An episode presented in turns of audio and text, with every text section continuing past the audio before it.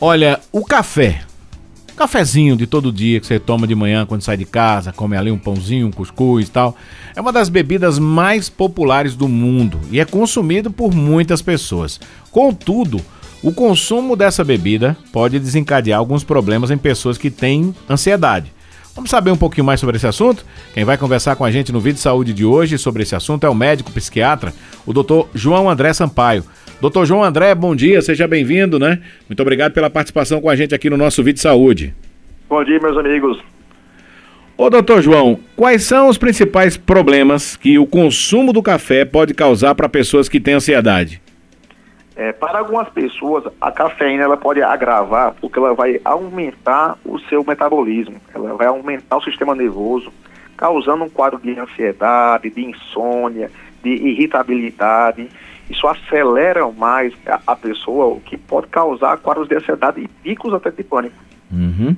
É, tem muito, muita conversa, muita história sobre o café, né? Sobre o, é, o excesso de café que pode causar vários problemas né, na nossa saúde. Alguns dizem que três xícaras de café por dia seria o essencial para, inclusive, prevenir algumas doenças. É mais ou menos isso aí, doutor João? Tem que é tomar verdade. pouco café ou o excesso de café também prejudica demais? A sociedade brasileira, ela, ela sempre está recomendando que os pacientes, os pacientes tomem ali em torno de 2 a 4 xícaras de, de café por dia. Então, no máximo ali, de duas a três, né? Quatro. A caixinha é pequena, né? Aquela uhum. caneca que as pessoas gostam sim, de usar, né? Sim. E de preferência fazer o uso pela manhã ou até no máximo às 13 horas, ali depois do almoço. Uhum. Não é recomendado fazer durante a tarde, nem também, muito menos, durante a noite. Muita gente gosta de tomar um cafezinho ali à noite, após o jantar, né?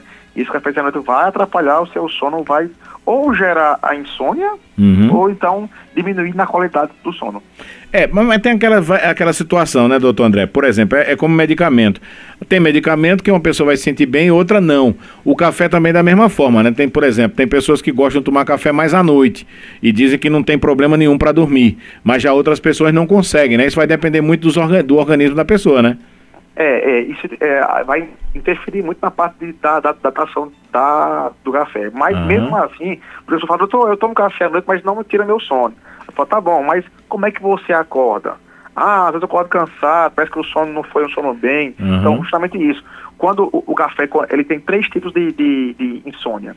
Ou aquela insônia que é a dificuldade para iniciar o sono, ou aquela dificuldade de manter o sono, ficar ali despertando ou acorda logo de vez, ou então ele tira justamente ali a qualidade do sono. A pessoa dormindo todinha, teoricamente, mas quando acorda, acorda cansado, parece que não dormiu direito, entendeu? Então não, não tá sendo um, um sono ali regenerativo. Uhum. Justamente o café, ele pode vir atrapalhar isso, então, e aos pouquinhos. As pessoas falam, ah, antes eu tomava café, não tinha nada, mas hoje, sim, hoje pode estar ali com o nível de cafeína mais aumentado e aí vai causar esse prejuízo.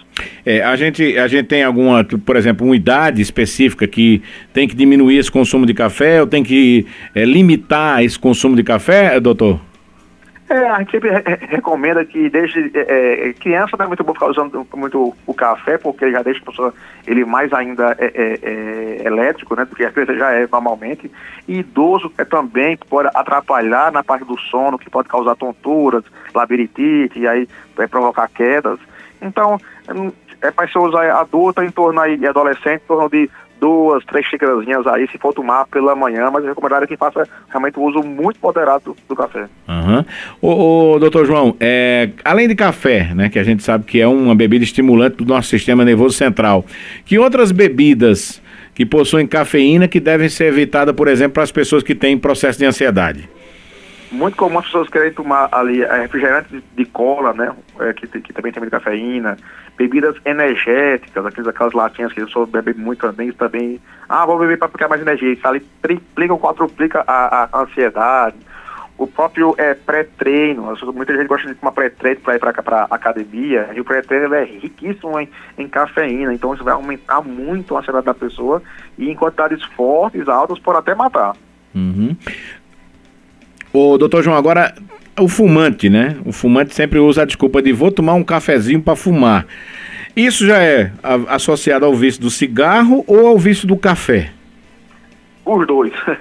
Porque literalmente um leva ao outro, no caso de, de, de o, o, fumante, ele já está condicionado ali a querer botar no seu organismo alguma é, substância que vai lhe dar um certo conforto na visão dele, o que causa justamente o vício. E aí ele justamente liga uma muito ao outro, do café, do cigarro, do café, o cigarro, sei que vai fumar um cigarro, quer um café, sei que vai um café, vai um cigarro. Então ele gera esse vício, o que vai causando essa dependência. E aí mexe com o emocional, por isso que fala, ah, vou beber café para acalmar. Na verdade, ele está aumentando mais ainda a parte da ansiedade e do vício dele. Uhum. Bom, agora, até agora a gente só falou mal do café, né, doutor João? Tem alguma coisa de boa no café que a gente possa destacar, né? Que, que me, tomando naquela medida, né? Que o senhor já falou aí, no máximo três xícaras por dia, três xícaras pequenas, né? Para não querer tomar aquelas canecas de chope de café, né? Justamente, quando você botar de duas, no máximo quatro aí, xícaras pela manhã, aí pequenininha ali, até meio dia, uma hora da tarde, tomando da maneira é, é correta, isso para cada pessoa vai, vai, variar, né, de cada organismo, mas tomando a quantidade certinho, ele pode ajudar a dar um pouco de energia pela manhã, ele pode ajudar na parte também da, da, da metabolização do organismo, então metabolizar melhor a, a alimentação, ele ajuda também a prevenir um quadro de, de Alzheimer, de demência, até problemas também cardíacos. E isso o problema é a quantidade. A gente sempre fala que a diferença do veneno e do remédio é a dose. é verdade. Agora, o, doutor João, a gente sabe que muitos medicamentos que nós tomamos, principalmente analgésicos, né? Eles contêm cafeína, né? É, e essa cafeína que é encontrada nos medicamentos, ela também é prejudicial, principalmente para as pessoas ansiosas?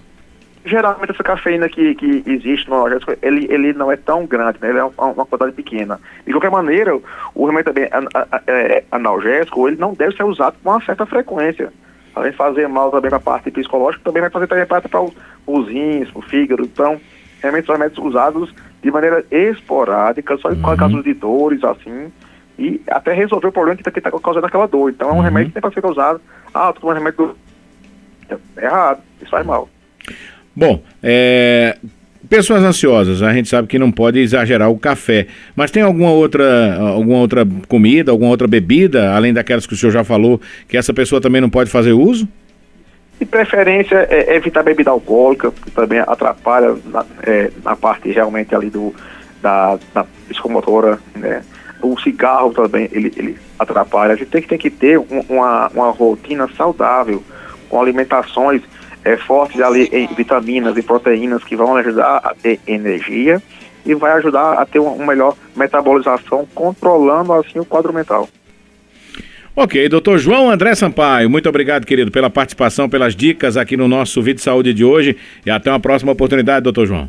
Até a próxima, precisar, podem acessar lá também minha rede social lá, doutor João André Psiquiatra, DR João André Psiquiatra, que eu vou estar lá disposto a responder todas as perguntas. Muito obrigado mais uma vez, doutor João André Sampaio, médico psiquiatra, falando com a gente hoje aqui no nosso Vida e Saúde desta terça-feira.